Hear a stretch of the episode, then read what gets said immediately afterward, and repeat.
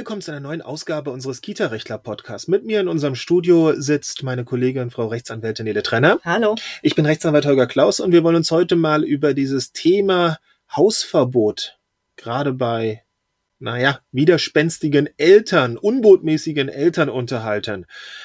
Denn das kommt relativ häufig vor, aber wird relativ häufig richtig umgesetzt. Ähm, Nicht richtig umgesetzt. Habe ich das gesagt? Richtig umgesetzt. Oh. War gerade das Au, in die au, Wortwahl. au, au. Dann müssen wir das natürlich, ja klar, Wenn es richtig umgesetzt wäre, wäre es ja eben gerade nicht fatal und schon gar kein Podcast-Thema, aber es Richtig. wird eben äh, zu häufig falsch umgesetzt oder ähm, zu übermäßig ausgeübt und so weiter und so fort. Richtig. Also das Hausverbot erstmal als Instrument ähm, steht natürlich dem Inhaber eines Hausrechtes jederzeit zu. Das heißt, ähm, ich kann erstmal selber bestimmen, wenn ich das Hausrecht habe, wenn ich über ein befriedetes Besitztum verfüge, wer dieses betreten soll und wer nicht. Ähm, hält sich eine Person nicht daran, dann haben wir es mit einem Hausfriedensbruch zu tun und das ist eine, ein Straftatbestand und könnte dann durchaus negative Konsequenzen nach sich ziehen. Dann kommt die Polizei, dann wird womöglich ein bisschen was ermittelt und am Ende gibt's was auf den Deckel. So.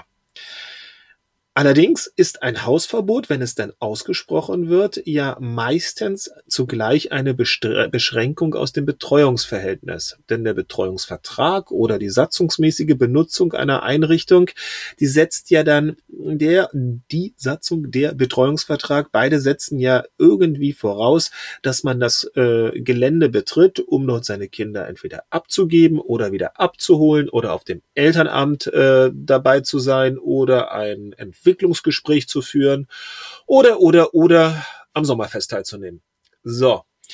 Nun kommt es aber ganz häufig vor, dass ähm, es bei unbotmäßigen Eltern, ich drücke das mal ganz vorsichtig aus, ähm, dass man sagt, ja, das ist gar nicht gut, wenn die hier bei uns in den Räumlichkeiten wüten oder da rumpöbeln oder die Erzieher irgendwie ähm, Überhaupt stacheln die auch die ganzen Eltern immer auf. genau, dass da also gewisse ähm, Geschichten vorgefallen sind, wo man sagt, nein, das ist jetzt besser, wenn es hier eine räumliche Trennung gibt. So, dann spricht man als Träger oder als Erzieherin mit einer entsprechenden Kompetenz ein Hausverbot aus. Und dann fangen meistens die Probleme erst richtig an.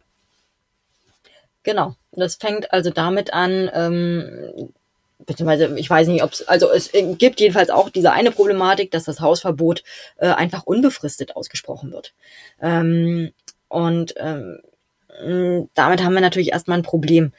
Weil egal was vorgefallen ist, das Hausverbot soll ja irgendwie dafür sorgen, dass man äh, in sich geht, möglicherweise sein, sein Fehlverhalten erkennt, wenn es dann tatsächlich vorgelegen hat und sich möglicherweise ähm, bessert oder äh, entsprechende Erklärungen dazu abgibt, wie es dazu kommen konnte und so weiter und so fort. Ähm, und deswegen wird normalerweise als milderes Mittel immer erstmal ein befristetes Hausverbot auszusprechen Es sei denn, es sei denn, die Verfehlung ist so immens, dass man sagt, nee, da kann man selbst mit einem befristeten Hausverbot nichts mehr retten. Nehmen aber dann kann man sowieso gleich auch an die Kündigung Gut, denken. aber das ist ja, bis die Kündigung dann erstmal geschrieben ist, zugestellt ist, wenn man ja erstmal sich das Problem vom Hals schaffen. Und klar, wenn Erzieher täglich angegangen werden, dann oder andere Kinder, da würde ich über eine große Befristung nicht mehr viel nachdenken. Das ist Das dann stimmt. schon ein äh, so großer Fehltritt, dass ähm, man äh, nicht mehr über, gewi ähm, über gewisse Abstufungen reden muss. Aber meine Kollegin sagte es gerade völlig richtig. Es muss sich alles im Rahmen der Verhältnismäßigkeit zunächst einmal bewegen. Und in den allermeisten Sachen, die so im Kita-Alltag auftauchen, da ist es ja dann der eher lautstarke Disput. Äh, da ist es dann sicherlich auch vielleicht mal die falsche Wortwahl. Solche Geschichten mit einem unbefristeten Hausverbot bis in alle Ewigkeit und die Hölle überfriert, das hält nicht, weil einfach unverhältnismäßig. Was gibt's noch an wunderschönen Hausverbotsproblematiken? es könnte auch äh, sehr weitreichend sein im Sinne von ähm, bis zum Gartentor. Da muss man natürlich irgendwie überlegen, okay, wie kriegt man das Kind übergeben, Richtig? damit die Aufsichtspflicht übergeht. Ähm, auch oft genug problematisch, weil dann muss eben irgendwie telefoniert werden, die Erzieher gehen nicht ans Telefon, der Papa, die Es Mama steht eine halbe Stunde genau. äh, vor der Tür und wartet, äh, muss aber selber zur Arbeit. Es ist total unpraktikabel, genau. In einer solchen Konstellation. Denn das Hausverbot, wir sagten es ja gerade eingangs, ähm, schränkt ja die Rechte die aus dem und in dem gewissermaßen auch die Pflichten aus dem Betreuungsverhältnis ein bisschen ein. Und wenn das Hausverbot dazu führen sollte, dass der gesamte Betreuungsvertrag nicht mehr umsetzbar ist, weil das Kind kann nicht abgeholt werden oder das Kind kann nicht gebracht werden, dann wird man auch sagen, dann ist es eigentlich kein Hausverbot mehr mit dem Ziel, eine räumliche Trennung herbeizuführen, sondern eigentlich den Vertrag unmöglich zu machen. Ist aber die Verfehlung nicht so schwerwiegend, dass wir sofort mit einer fristlosen Kündigung, dass wir einen wichtigen Grund haben und eine fristlose Kündigung aussprechen können, dann wird das mit dem Hausverbot an diesem Punkt dann auch ein bisschen hakelig werden. Dann kann man auch nicht als Träger einfach sagen, na dann soll eine andere Person bringen. Oma, Opa, äh, das lässt sich meistens auch nicht umsetzen, gerade bei alleinerziehenden Elternteilen. Das, da mhm. gibt's dann nicht jemand anders.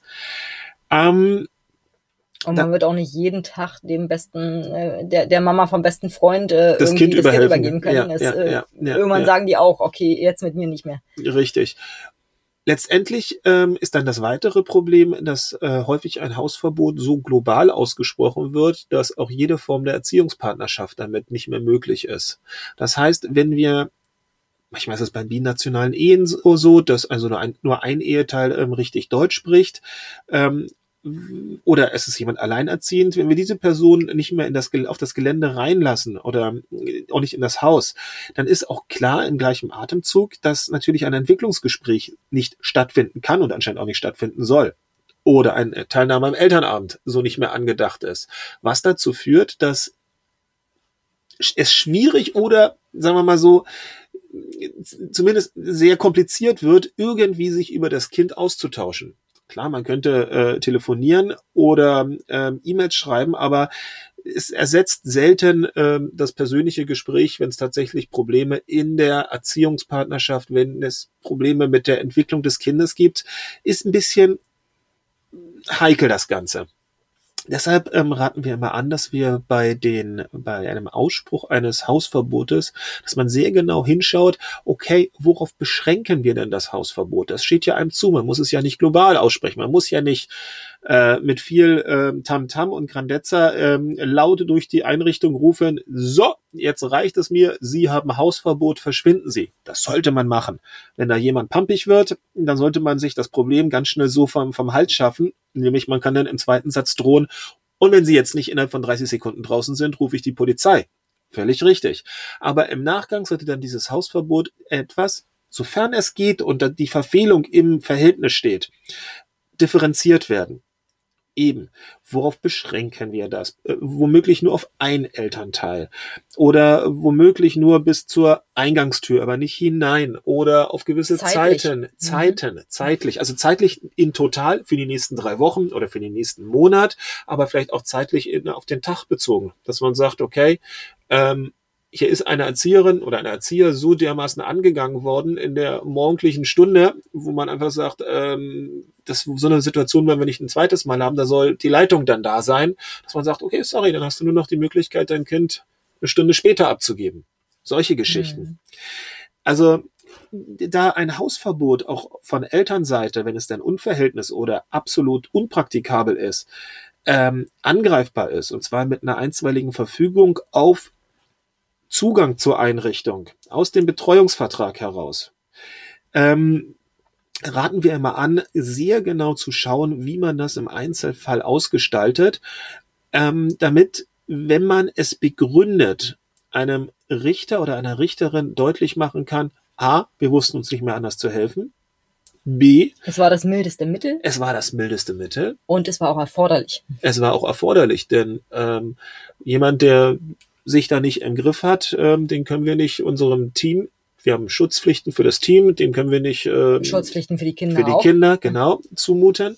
Und so wie wir es gemacht haben, zeigt es, dass wir versucht haben, so wenig wie möglich es auf Kosten des Kindes zu gestalten und so wenig wie möglich ähm, dem dem dem dem ja doch wichtige Bring- und Abholprozedere ähm, einen Riegel vorzuschieben.